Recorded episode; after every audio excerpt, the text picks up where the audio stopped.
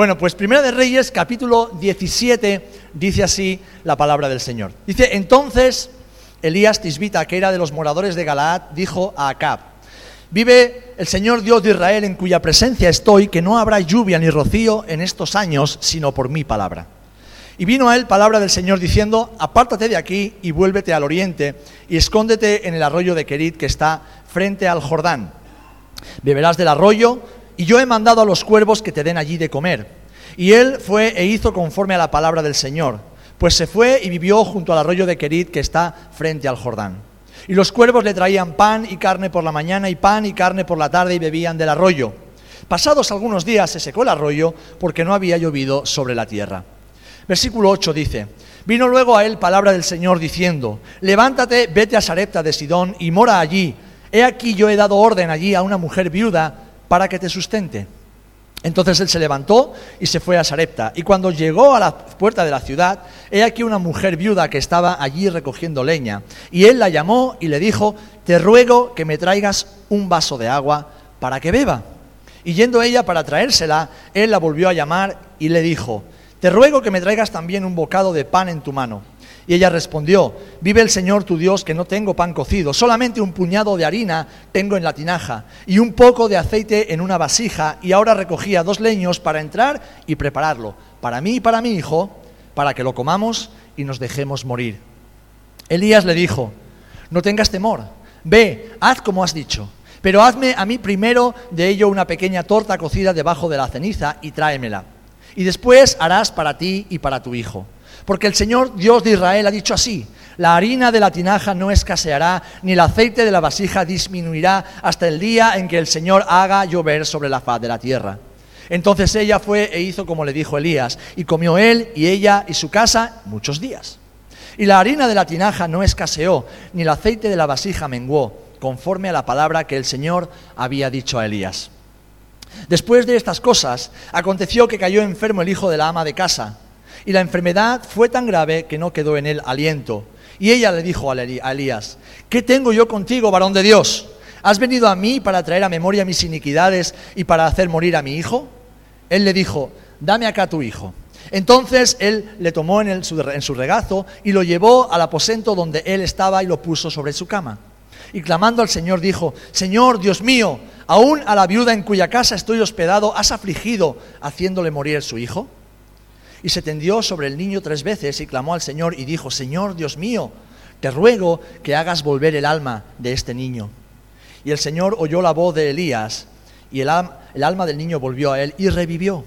Tomando luego Elías al niño, lo trajo del aposento a la casa y lo dio a su madre y le dijo Elías, mira, tu hijo vive.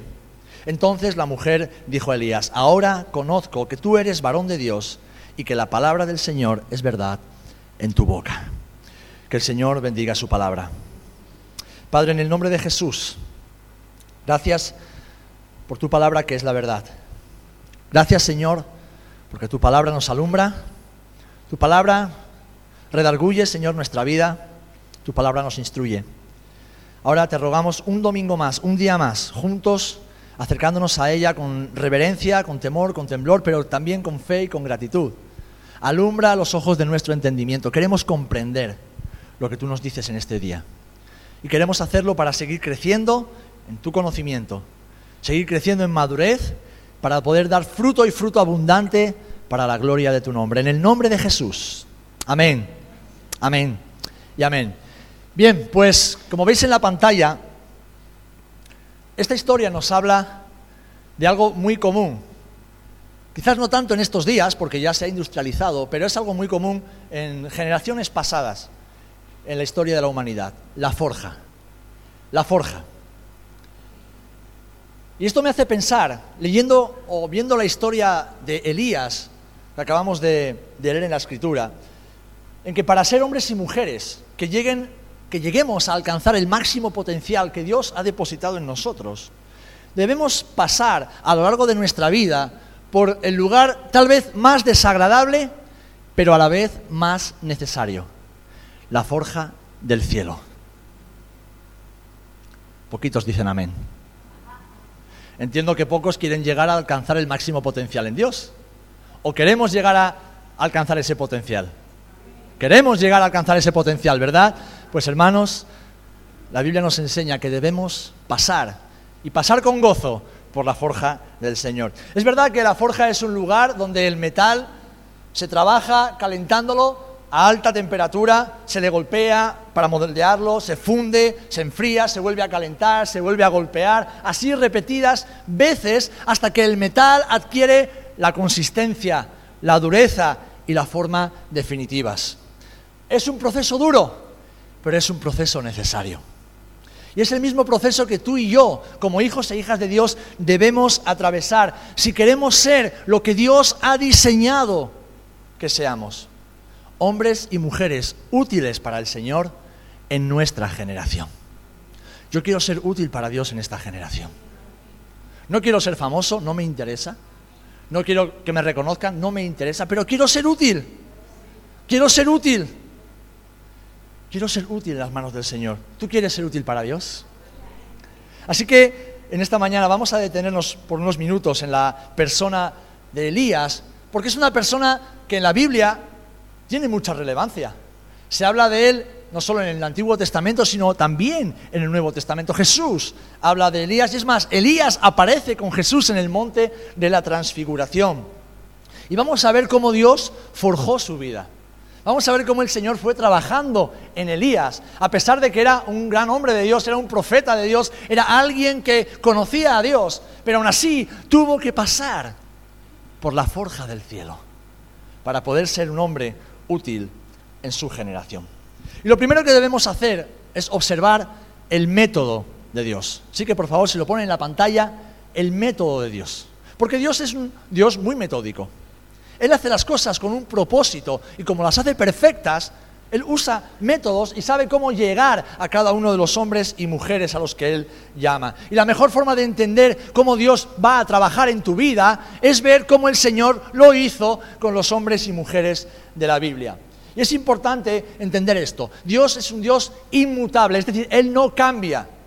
Por lo tanto, aunque Él tiene capacidad de hacer todas las cosas nuevas, en la palabra encontramos formas de trabajar que se van repitiendo a lo largo de los siglos y que podemos verlas incluso en nuestra propia vida personal. Como Dios formó a Moisés, o a David, o a Débora, o a Pablo, es la forma en que Dios te va a formar a ti y va a trabajar en tu vida. Así que necesitamos conocer cómo Dios trabaja, cómo Dios se mueve, cómo Dios piensa. No podemos alcanzar a saber todo lo que Dios piensa, pero sí podemos a través de la escritura y una vida de intimidad con Él alcanzar cierto conocimiento, cierto discernimiento para saber lo que Dios hace y qué es lo que Dios está haciendo en nuestras vidas. Sabéis, muchas de nuestras frustraciones como creyentes, como hijos e hijas de Dios, muchas de las decepciones que sufrimos en la vida son fruto de falsas expectativas. Son fruto de un desconocimiento total del carácter de Dios y la forma en que Dios se mueve y obra. Es fruto de que vivimos muchas veces con una imagen distorsionada de Dios. Una imagen que nos hemos creado a nuestra conveniencia y con la cual nos sentimos cómodos, pero que está muy alejada del Dios de la Biblia. Por eso nos cansamos rápidamente, nos frustramos, nos decepcionamos y pensamos que tal vez Dios se ha olvidado de nosotros, que lo que Dios está haciendo no lo está haciendo bien, que se ha equivocado en la forma de hacer. Tal vez buscamos culpables fuera de nosotros para intentar comprender y gestionar las situaciones. Pero hermanos, hermanas, Dios se ha revelado y se sigue revelando a sus hijos por medio de la Escritura y de su Espíritu Santo. Y necesitamos conocerlo para comprender qué es lo que Dios hace y cómo lo hace. Y para destruir esa imagen que nos creamos a nuestra medida, debemos vivir una vida enfocada en Dios y su palabra, en Dios y la intimidad con Él. Debemos vivir una vida que tiene un enfoque único, conocer al Señor y crecer en Él. Porque Dios quiere que seas útil en tu lugar de trabajo. Dios quiere que seas un instrumento útil en sus manos, en tu empresa, en tu colegio, en tu universidad. En tu familia, en tu barrio, en el lugar donde Dios te ha puesto, Él quiere que seas útil para Él. En la casa del Señor, yo siempre digo que no hay oficina, del INEM, no hay paro. El que no trabaja es porque no quiere. Porque todos hemos sido llamados y capacitados para servir a Jesús. Y todos tenemos una utilidad en las manos de Dios. Ahora bien, debemos comprender cómo Dios quiere capacitarnos. Debemos conocer a Dios para saber lo que Dios va a hacer en nuestras vidas y cómo va a hacerlo. Este conocimiento nos dará la confianza, la perseverancia y la determinación de entrar en la forja, pasar por la forja y salir de la forja fortalecidos, crecidos y sobre todo capacitados para ser instrumentos útiles en sus manos. Amén. Debemos conocer el método de Dios y para eso debemos ir a la Biblia. Hemos leído en Primera de Reyes, y aquí quiero que pasemos a la siguiente diapositiva, porque cuando pensamos en el desierto, ¿qué pensamos? En un lugar donde no nos gustaría perdernos en una cantimplora y un buen bocadillo de chorizo. No nos gustaría perdernos en el desierto, ¿verdad? Es un lugar duro, un lugar peligroso. Pero ¿sabéis? El desierto es una bendición para los hijos de Dios, porque es parte del plan de Dios para forjar tu vida y extraer de ti el oro que Dios ha puesto en tu vida. Es parte del plan de Dios para que tú seas el hombre y la mujer que Dios quiere que seas. Elías aparece por primera vez en el capítulo 17 de Primera de Reyes que hemos leído. Y aparece de esta manera. Dice que entonces Elías Tisbita, que era de los moradores de Galaad, dijo a Acab, vive el Señor Dios de Israel, en cuya presencia estoy, que no habrá lluvia ni rocío en estos años, sino por mi palabra. Fijaros, esta fue la carta de presentación de Elías. Él era de Tisbe, Tisbe era una localidad insignificante en Israel, y él se presenta delante del rey Acab. Y lo hace con un mensaje y con una carta de presentación. El mensaje es terrible, en una sociedad de agricultura, en una sociedad agrícola donde se dependía de la lluvia para que los animales pudieran alimentarse y, la tierra pudiera eh, dar fruto, Elías se acerca al rey y le dice que sepas que no va a llover durante los próximos tres años. Un mensaje terrible, se estaba jugando la cabeza, porque además acá, si lo leéis, era un rey malvado, que no tenía temor de Dios. Pero también se presenta con una carta, su carta de presentación, su acreditación es el Dios de Israel en cuya presencia estoy. Él no se presenta diciendo, mira, vengo de la familia tal, de la aristocracia tal, tengo tantos estudios y conocimientos. No. Dice, yo vengo directamente de la presencia de Dios. Es decir, Elías conocía a Dios, Elías había escuchado a Dios y Elías sabía que lo que Dios le había dicho se iba a cumplir. Y esta era su mejor acreditación, el vivir en la presencia del Señor. ¿Por qué Elías tenía tanta autoridad? Te voy a dejar un secreto. Apúntalo o, memorízalo. Elías tenía autoridad porque Elías tenía intimidad. Te lo repito, Elías tenía autoridad de parte de Dios porque Elías tenía intimidad con Dios. Dios lo conocía a él, pero él conocía a Dios. Él, como dice, vivía en su presencia. Y aquí vemos que el profeta obedece a la primera tarea que Dios le encomienda. Vamos a ver cuatro tareas que Dios encomienda a Elías, que son parte de la forja del Señor en su vida. Le asigna la tarea de ir al rey con un mensaje de parte de Dios.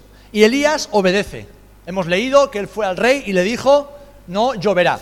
Ahora, ¿cómo te esperarías tú que Dios tratara a su siervo que ha sido obediente, ha sido valiente y ha hecho lo que Dios le ha pedido? ¿Qué esperaríamos?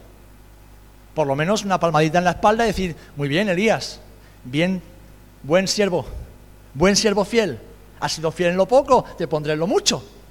Un reconocimiento, una medallita, ¿no? Invitarlo a cenar, por lo menos. Pues fijaros lo que el Señor le responde. Y vino palabra del Señor y le dijo, apártate de aquí, vuélvete al oriente y escóndete en el arroyo de Kerit que está frente al Jordán. Si tú miras eso en tu Biblia, en los mapas que están al final de tu Biblia, se encuentra directamente en el desierto. Dios, después de que Elías obedece al Señor, lo manda, lo envía directamente al desierto. Y Dios no le estaba hablando por el móvil, así que por favor apaguen el móvil. El Señor lo envía directamente al desierto. Vaya premio por haber sido valiente y obediente. ¿Es Dios injusto con sus hijos? ¿Comete Dios injusticia con aquellos que le sirven con fidelidad? No. ¿Sabéis? A menudo suponemos, y suponemos mal, que cuando alguien se encuentra en un desierto personal, es por motivo de desobediencia, porque ha hecho algo malo, porque ha pecado. Pensamos que Dios lo está tratando ¿eh? como un hijo rebelde en el desierto y está ahí pagando las consecuencias de su maldad. Pero sabéis, no, siempre es así. Puede pasar, pero no siempre es así. Es más, Jesús, después de ser bautizado, fue enviado por el Espíritu Santo, ¿a dónde? Al desierto. Y allí lo tuvo el Señor 40 días, ayunando sin comer y sin beber. Jesús, el Hijo de Dios, Dios hecho hombre, tuvo que pasar por el desierto. Recuerda esto, querido hermano, y que no se te quite de la mente la forja del cielo, la forja de Dios en tu vida. El desierto es el mejor lugar para escuchar a Dios. ¿Sabes por qué? Porque en el desierto reina el silencio. El desierto es el mejor lugar para escuchar a Dios porque en él no hay distracciones. No hay nada. En el desierto hace tanto calor durante el día que el único refugio que vamos a encontrar es el regazo de nuestro Señor. Y hace tanto frío durante la noche que correremos a escondernos bajo sus brazos, porque será la única opción de sobrevivir al frío. Es más, en el desierto no puedes cultivar, plantar ni encontrar nada de comida, así que dependeremos, como hizo Elías, de que Él envíe su provisión a nuestras vidas. Su alimento y su agua fresca. Y el desierto es un lugar peligroso, donde las fieras pueden acabar con cualquier ser vivo. Así que en el desierto, en el desierto de nuestra vida, aprendemos a confiar y depender totalmente del Señor. Pero es que además el desierto es un lugar que saca a la luz tu fragilidad y mi fragilidad. ¿Sabéis? Los creyentes modernos vivimos la vida como si fuéramos los dueños del mundo. Nos creemos los, reyes del mambo. Vivimos el hoy como si mañana fuera nuestro. Como si lo tuviéramos todo controlado. Y sabemos que la vida es como un suspiro. Sabemos que hoy estamos aquí y mañana tal vez ya no estemos. Hoy tenemos salud, pero puede ser que mañana estemos postrados en una cama. Hoy estamos rodeados de personas que queremos y tal vez mañana esas personas desaparezcan. El desierto, el desierto que forma parte de la forja de Dios, nos, revela, nos recuerda cuán frágiles somos. Y el Señor usa ese tiempo de soledad en el desierto para enseñarnos a depender de Él y no de nosotros mismos. Ahora, el desierto también es un lugar donde el carácter de los hombres y mujeres de Dios se forja.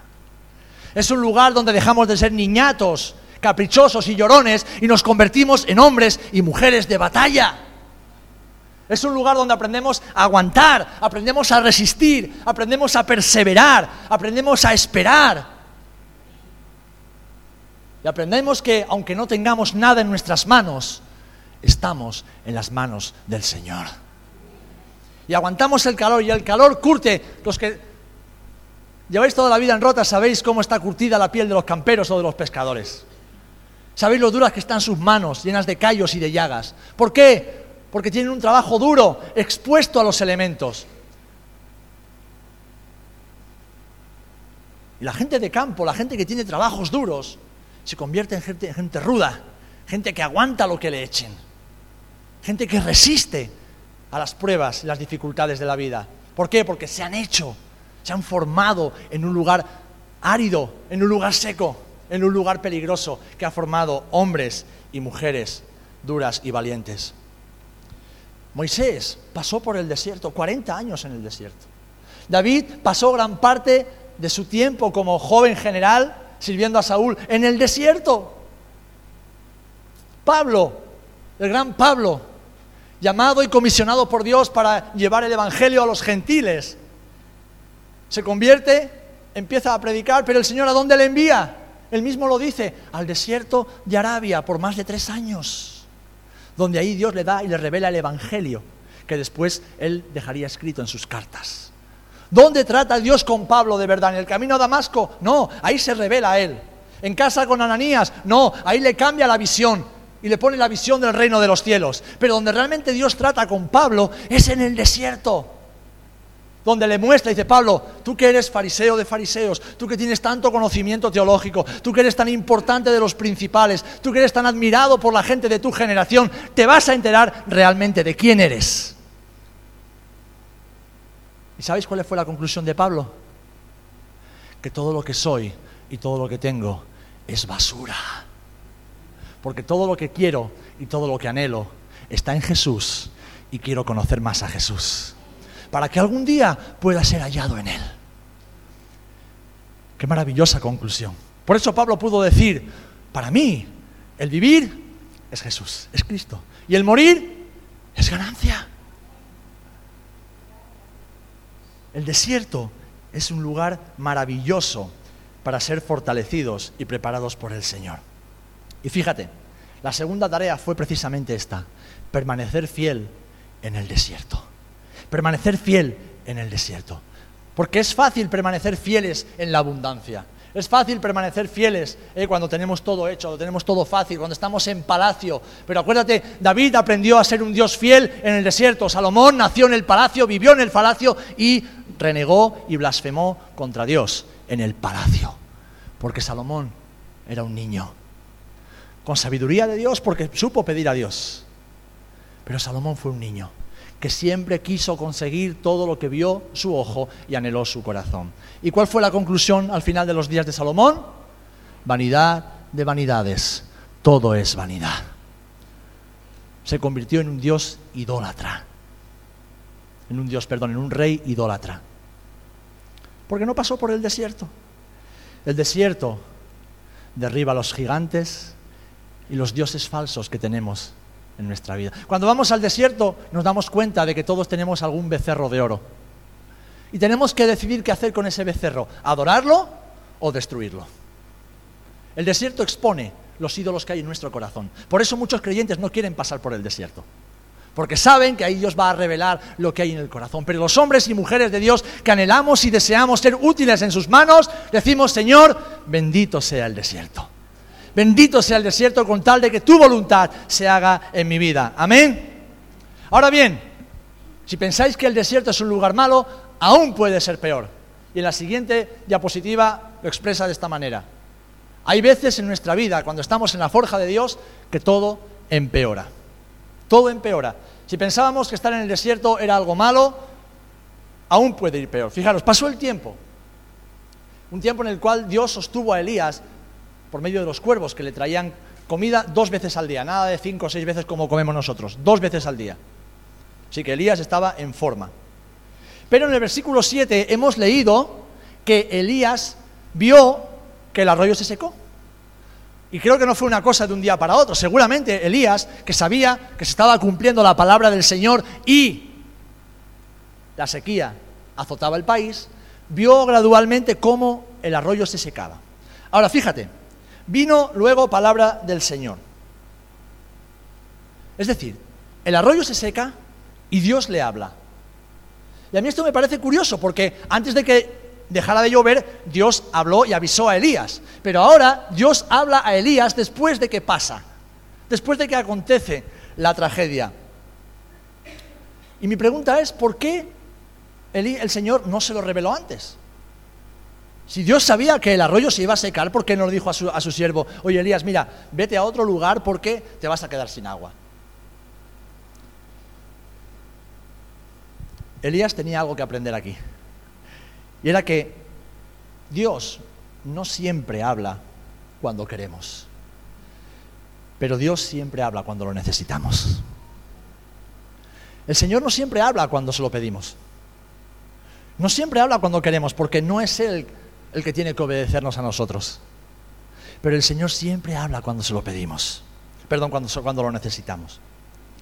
Y lo curioso es que aquí de repente el Señor le asigna una tercera tarea. La primera es, vete y dale el mensaje al rey. La segunda es, después de dar el mensaje al rey, vete al desierto y permite que los cuervos te mantengan. Y aquí llega, después de que Dios le habla, le da una tarea, una tercera tarea, y es bastante extraña. Hemos leído que Dios lo envía a Sarepta de Sidón. Vale, Sidón era una nación, una región que estaba en los límites, el límite norte de Israel, que era una nación pagana. Y además eran enemigos de Israel. Eran enemigos. Estaban aliados con los enemigos de Israel.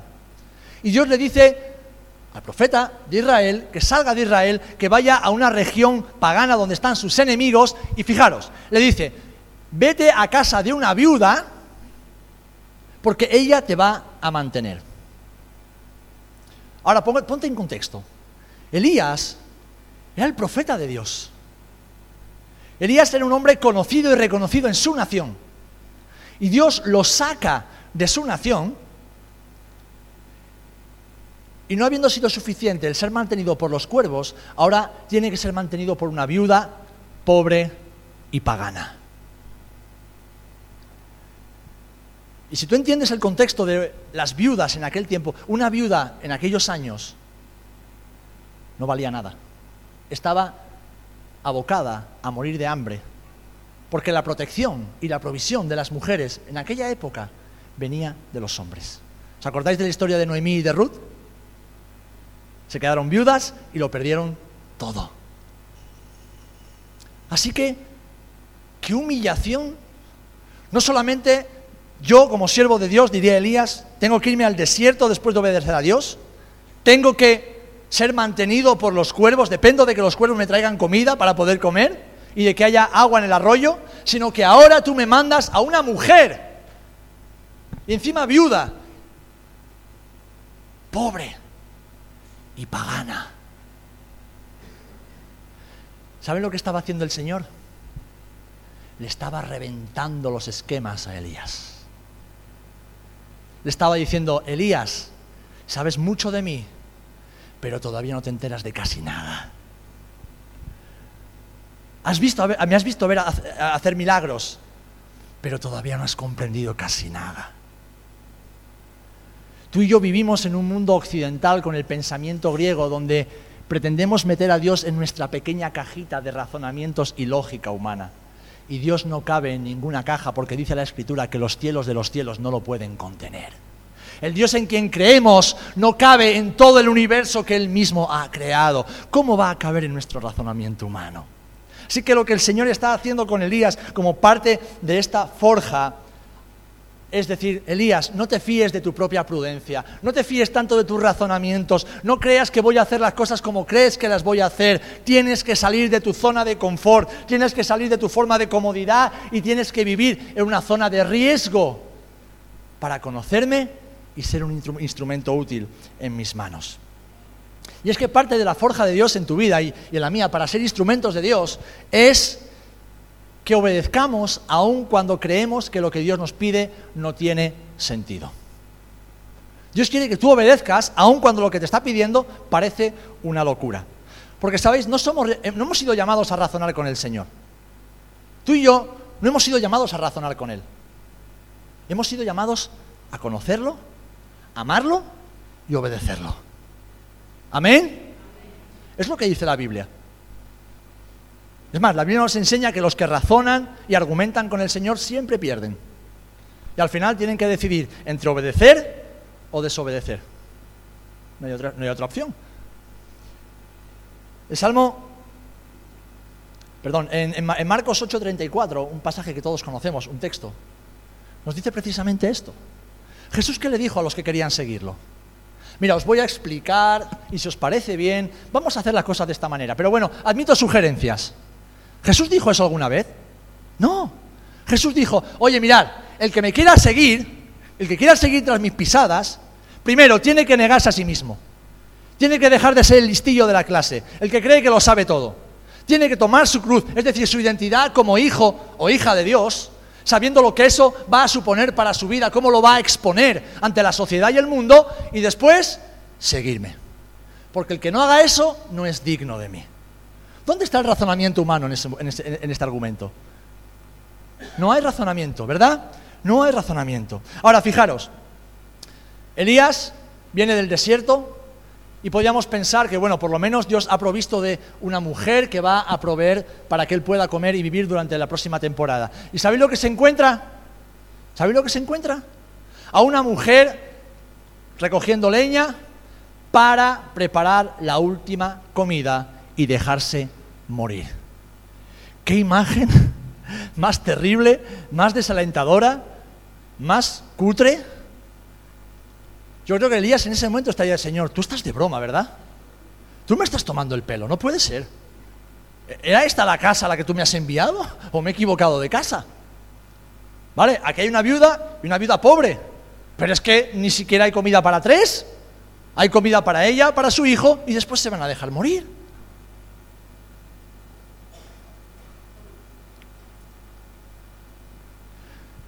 ¿Y qué es lo que tiene que hacer Elías?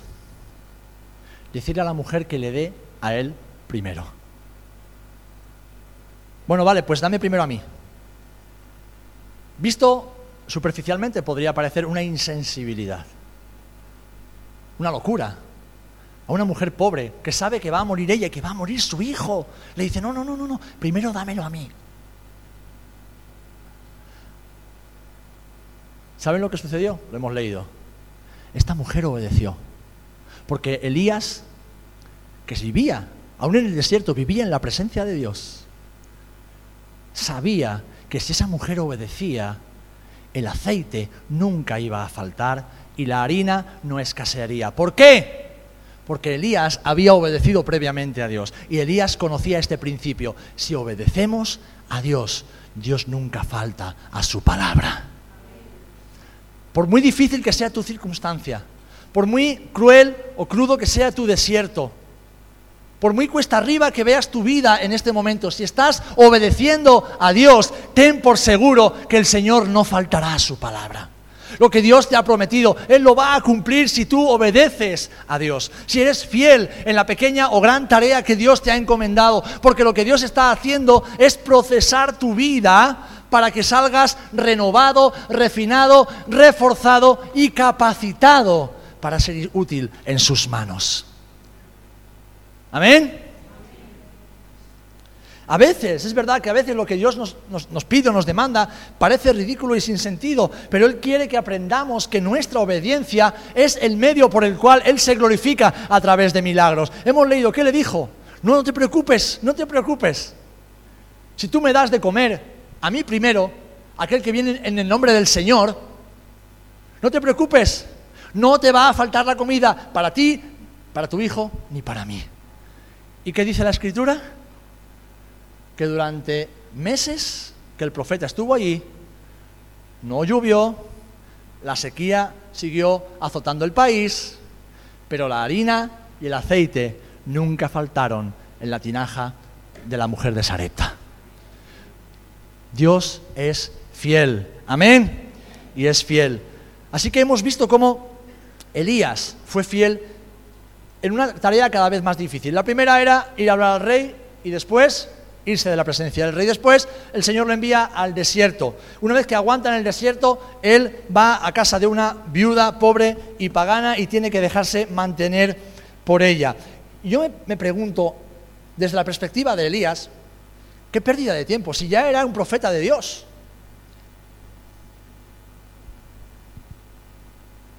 ¿Tú nunca has tenido la sensación de que hay momentos en tu vida de que parecen pérdidas de tiempo? ¿De que parece que estás perdiendo el tiempo? ¿O de que tu tiempo no está siendo aprovechado como debería ser para glorificar a Dios? Yo tengo esa sensación en muchas ocasiones. Digo, Señor, ¿realmente estoy haciendo lo que tengo que hacer para ti? ¿Estoy siendo como debo ser? ¿Estoy siendo fiel, Señor? ¿Es productivo lo que hago? Debemos hacernos esas preguntas. Pero en la posición de Elías, siendo un hombre usado por Dios, qué pérdida de tiempo. En el desierto, con una mujer pagana, extraña, extranjera. Sus mejores amigos eran los cuervos. Él podría estar pensando en estos, en estos meses o años de su vida, Señor, con todo lo que hay que hacer con la nación de Israel, que se van a la perdición, que están en rebeldía, que lo están haciendo todo mal. Tú me has llamado para que profetice a ellos y me tienes aquí escondido. ¿Por qué estamos perdiendo el tiempo, Señor?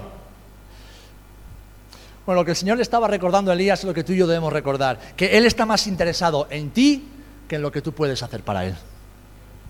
Dios está más interesado en tu corazón que lo que tú puedas hacer para Dios. Porque lo que tú puedes hacer para Dios lo puede hacer cualquiera a quien Él escoja. Y seguramente lo haría incluso mejor que tú o que yo. Pero Dios está interesado en tu corazón. El Señor está interesado en tu carácter. El Señor está interesado en tu vida, lo que tú eres. Es lo que realmente Dios ama. Amén. Y Dios no tiene prisa. El Señor no tiene prisa en nuestras vidas.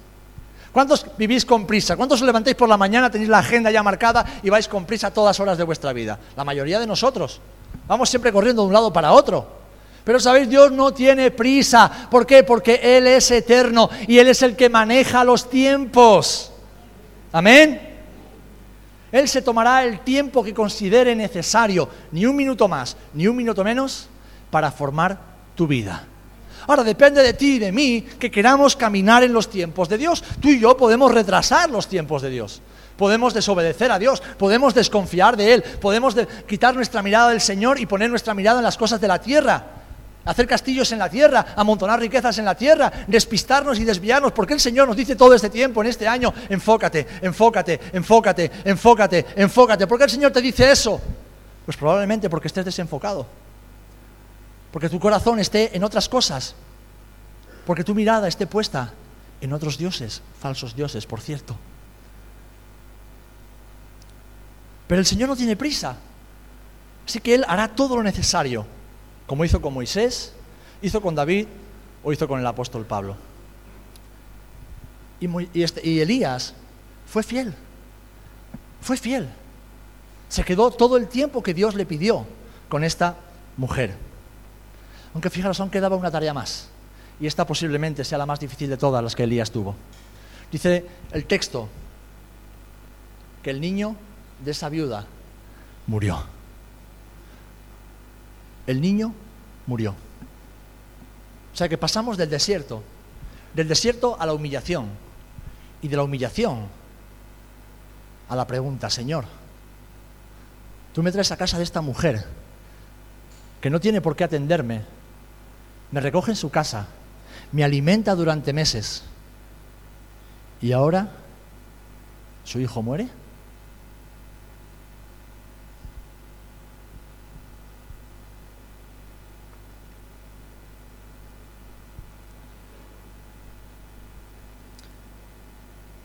Hemos leído en el texto que Elías oró, tomó al niño y oró por él hasta tres veces, clamando al Señor.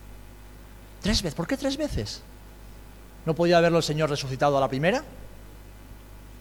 ¿No? Tres veces. Seguramente Elías necesitó clamar y orar, insistir tres veces, hasta que Dios respondió a su oración. Y yo creo que esto lo que significa es que no debemos suponer, como las nuevas teologías hoy promulgan en muchos lugares, que todas nuestras oraciones son aceptables a Dios. No todas las oraciones que los hijos de Dios hacemos son aceptables para el Señor.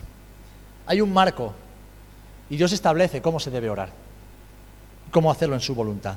Es más, la Biblia nos enseña que hay oraciones que el Señor no escucha. El Salmo 66, 18 dice así, si en mi corazón hubiese yo mirado la iniquidad, el Señor no me habría escuchado. Cuando lo que tú pides es fruto de tu propia ambición, es para ti, para tu propio beneficio, no siempre Dios te va a escuchar. Es más, Santiago dice así, pedís y no recibís. ¿Por qué? Porque pedís mal, para gastar en vuestros deleites. Es decir, Dios nos enseña en el desierto nos enseña en la, humillación y nos enseña en la gran necesidad, como era el que este niño resucitara, que debemos aprender a orar, que debemos aprender cómo dirigirnos a Dios, que debemos reconocer que aunque Dios es nuestro Padre, porque es nuestro Padre, un Padre al cual podemos acudir en todo tiempo, momento y circunstancia, Dios no es un padre cualquiera. No podemos tratarlo de cualquier manera y pensar que Él va a estar ahí disponible, vayamos como vayamos. Y de cualquier manera. ¿Saben por qué las escaleras del templo que daban acceso al templo de Jerusalén eran todas de distinto tamaño y altura? Para que las personas que accedían al templo lo hicieran con cuidado, sin correr. Porque si dabas tres pasos corriendo, te tropezabas y te caías. ¿Qué querían hacer? no vengas a la presencia de Dios de cualquier manera, Elías. No vengas a la presencia de Dios con prisa, con exigencias, con arrogancia, con deseos humanos para ti. No, no vengas así porque Dios no te va a escuchar. Dios no tiene prisa, no tiene por qué aguantar nuestras insolencias. Aunque lo hace, ¿verdad? Aunque lo hace. Acércate al Señor con humildad. Acércate con tu gran necesidad, pero hazlo con humildad, sabiendo que todo lo que eres, todo lo que tienes, es por la gracia y la misericordia de Dios. Amén. Por eso necesitamos la forja de Dios, para que el Señor nos despoje de nuestros recursos, de nuestro orgullo, de nuestros sueños personales, de nuestra vanidad, para que aprendamos a orar como conviene, como Él quiere que lo hagamos, con humildad, pero con fe. El Señor quiere que en la forja aprendamos a conocerlo y por lo tanto a relacionarnos con Él. Que aprendamos a tener una relación con Él. Y el proceso concluye. Y concluye de la mejor de las maneras. ¿Cuántos queréis terminar bien el proceso de Dios en vuestra vida? Yo quiero terminarlo bien. Me da igual si tengo 97 años o tengo, yo que sé, me da igual. Pero cuando llegue el momento digo, Señor, ya estoy preparado, mi tiempo aquí ha terminado, he hecho lo que me has pedido y nada más.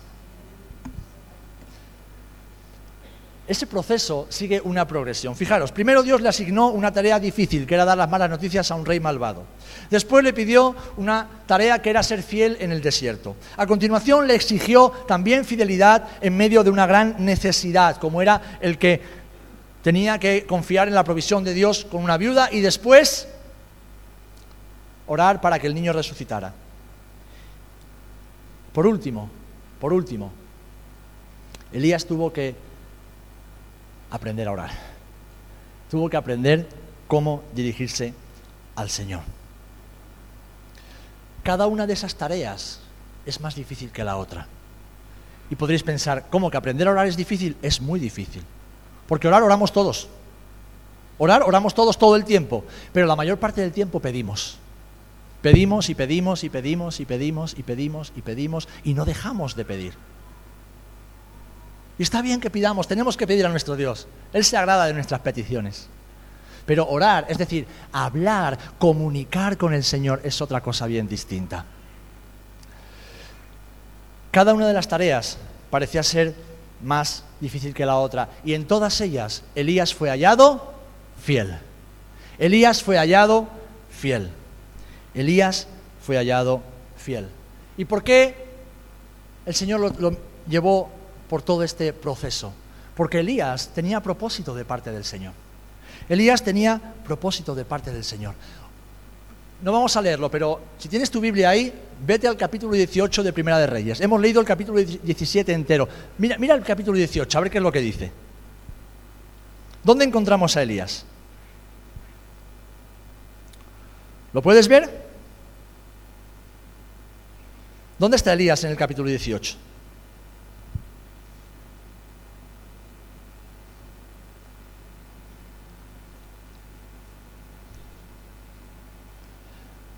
Dice que Elías regresa para ver al rey. ¿Y dónde se encuentra Elías? Se encuentra en la cima del monte Carmelo. Se encuentra con un rey malvado, con toda la nación de Israel que estaba en rebeldía contra Dios, y se encuentra con más de 600 profetas satánicos, es decir, sacerdotes satánicos. Ahí se encuentra Elías. Después de su proceso, Elías se encuentra con la más difícil de sus tareas. Y todos conocemos la historia, la conocemos la mayoría, ¿verdad? Hoy, nación, vais a decidir a quién vais a servir. Si a Baal o al Dios de Israel. Y entonces dice, vosotros, sacerdotes de Baal, levantar un altar. Yo voy a levantar otro, o lo voy a reedificar. Ellos levantaron su altar. Elías restauró el altar al Señor. Y les dijo, venga, orar a vuestros dioses, a ver si os responden. Y dice que estos falsos sacerdotes estuvieron todo el día saltando, gritando, rajándose, clamando a Baal para que Baal viniera y trayera fuego del cielo. Y Elías, tranquilamente, por el texto vemos que se estaría partiendo de la risa, porque nuestra Biblia no lo dice así, pero la traducción lo que quiere decir es que Elías le decía a los sacerdotes que vuestro Dios no está, está ocupado, se ha ido al baño, está diciendo algo así. Estará ocupado con sus cosas, vuestro Dios que no responde. ¿Y Elías qué hace? Alguien podría decir, menuda sobrada, ¿no? No, no, Elías conocía a Dios. Y entonces dice, mirad, el altar que yo he preparado, mojadlo. Y mojadlo otra vez. Y volver a mojarlo. Hasta que dice que el agua se escurría y rebosaba por todas partes del altar. Elías preparó el sacrificio. ¿Y qué hizo? Oró. Oró al Señor y dice que cayó fuego del cielo, consumió el holocausto, consumió el altar y hasta las piedras fueron consumidas. No fue una sobrada, es que Dios había tratado tan de cerca y profundamente con Elías en el desierto y en la forja que Elías aprendió a conocer a Dios y aprendió a orar lo que Dios quería que orase. ¿Para qué? ¿Para que todo el mundo viera que Elías era el gran profeta de Dios? No, para que todo el mundo viera que el Dios de Israel era el Dios de Elías. Así que la forja en el desierto no es para que el mundo vea lo buen cristiano que eres, es para que todo el mundo vea la obra que el gran Dios en quien tú crees ha hecho en tu vida y por medio de tu vida. Para eso es la forja, para que nuestras vidas sean instrumentos de gloria para el Señor. Para que nuestras vidas no reflejen lo buenos que somos, los sabios, cultos y preparados que estamos, no, sino para que nuestras vidas sean el reflejo de la gloria de Dios, allá donde vamos y estemos donde estemos para que cuando oremos y pidamos, sepamos lo que estamos pidiendo y sepamos que Dios va a responder, porque conocemos y confiamos en nuestro Dios. Elías no quería demostrar nada, Elías quería que la nación decidiera. ¿Por qué? Porque la nación estaba en peligro de ser extinguida por causa de su pecado. Así que hermanos y hermanas, necesitamos la forja del cielo, necesitamos que Dios trabaje en nuestras vidas. Elías había pasado los últimos tres años de su vida en la forja del Señor, en la escuela de la oración, la obediencia y la fe. El Señor lo despojó de todo menos de su relación con Él. Y lo hemos cantado hace un instante. Qué bien cantamos, ¿eh? Cómo nos gusta cantar. Jesucristo basta, Jesucristo basta. Dame todo lo que tienes, dame todo lo que tienes y luego cántalo. Oh, cántalo. Dame tu mujer, dame tus hijos, dame tu esposo, dame todo el dinero que tienes en el banco, dame tu coche, dame tus amigos, dame tus padres, dámelos, dámelos, entrégamelos y luego canta, Jesucristo basta. ¿Sabéis? Ni nos enteramos la mayoría de las veces de lo que estamos cantando. Son canciones bonitas que emocionan nuestra, nuestra alma, pero nuestro espíritu no se está enterando de lo que estamos cantando. Elías fue despojado de todo, menos de su relación con Dios. Y qué curioso que Elías fue uno de los dos hombres que no vieron muerte sobre la tierra. Hay dos hombres en la Biblia que dice que fueron llevados con el Señor. ¿Por qué? Porque caminaban con Él, porque caminaron en la presencia de Dios. De tal manera que ya no había tiempo ni obra para ellos en la tierra. ¿Y dónde aparece Elías? ¿Dónde aparece Elías muchos siglos después? En el monte de la transfiguración. Y no aparece como un hombre muerto, aparece como un hombre vivo.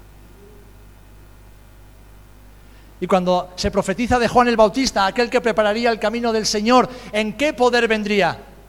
En el poder de Elías. Un hombre que supo atravesar la forja del cielo, que abrazó el proceso de Dios en su vida, que no se rindió, que tal vez lo pasó mal en ocasiones, seguro, que no entendió mucho de lo que Dios hizo, seguro, pero confió en el Señor, confió en el Señor. Amén. Hermanos, yo sé que hoy día muchos asumirían con gusto el rol de Elías para ser hombres y mujeres que impacten a nuestra nación. Yo estoy seguro que muchos lo harían, pero también estoy convencido de que la, gran mayoría no quieren pasar por la forja de Dios. No quieren pasar por la forja de Dios. Quieren la gloria, quieren la corona, pero no quieren la cruz. Eso fue lo que le pasó a Pedro en el monte de la transfiguración. ¡Oh!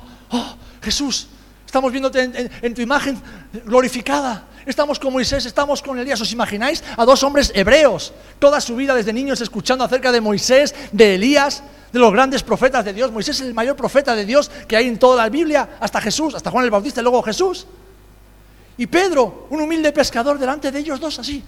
Ah. Yo creo que hasta del susto se quedaron dormidos. Y cuando se despiertan y ve que ya, dice, Señor, Señor, vamos a preparar algo para, para quedarnos aquí. Qué bien estamos aquí, Señor. Jesús acababa de hablar a Pedro unos días antes, seis días antes, dice la Biblia, de que Jesús tenía que morir y que ellos padecerían también con él. Es decir, eh, por primera vez Jesús les muestra el camino de la cruz a sus discípulos. Y seis días después los lleva y les muestra la gloria de Jesús. ¿Y qué hace Pedro? ¡Wow! Nada de cruz, queremos la corona, nos quedamos en el monte. ¿Para qué vamos a pasar por la cruz? Nos quedamos en el monte. Qué bien se está aquí con Jesús, con Moisés y con Elías. Tengo tantas preguntas que hacerle que aún no, he entendido de la Torá, que aún no he entendido de la ley. ¿Y qué le dice Jesús? Pedro, no sabes lo que pides, no te estás enterando, hijo. ¿Tú quieres la corona del cielo? Hermanos, ¿queremos la corona del cielo? ¿Queremos la, recompensa de Jesús en el cielo? Pues toma tu cruz y síguelo. Y entra en la forja del cielo todas las veces que sea necesario. Hasta que seas ese instrumento útil en las manos del Señor. Porque cuando Dios dice que no hace acepción de personas, está diciendo que Él llama a todos sus hijos e hijas a ser útiles en sus manos. Pero recuerda esto, hermano y hermana. El Señor obra antes en nosotros que a través de nosotros. Dios obra antes en ti. Necesita obrar en ti, en tu corazón, en tu alma, en tu carácter, en tu forma de pensar, antes de que Dios pueda usarte para llevar a otros al Señor. Así que si deseamos, y yo lo deseo con todo mi corazón, ser instrumentos de Dios para que su poder se manifieste en esta generación, debemos también estar dispuestos a pagar el precio. Y el precio que el Señor nos ofrece es su forja, es la forja del cielo. Es el lugar donde Dios nos despoja de todo lo que sobra y saca a relucir lo que Él ha depositado en nosotros. Y ahora ya la decisión es tuya y es mía. Y no tomamos la decisión ahora, tomamos ahora, mañana, pasado mañana y cada día de nuestra vida. Decir, sí, Señor. Yo sé que tu martillo duele. Yo sé que a veces la temperatura del fuego es demasiado alta. Yo sé, Padre, que cuando me moldeas, crujo y me resisto. Señor, yo sé que en el desierto hay mucha soledad. Sé que no me gusta nada depender de otros. Sé, Señor, que me falta la fe para orar por milagros. Pero Señor, sobre todas las cosas, yo sé, yo sé que tú me has llamado para ser un instrumento útil en tus manos. Yo quiero ser ese instrumento útil. No quiero pasar desapercibido para esta generación. Quiero que en el lugar donde me has puesto, en el lugar donde me has puesto, en el lugar donde has plantado mis pies, mi vida pueda ser útil para ti, Señor. Y para eso, Señor, necesito pasar por la forja. Necesito atravesar la forja.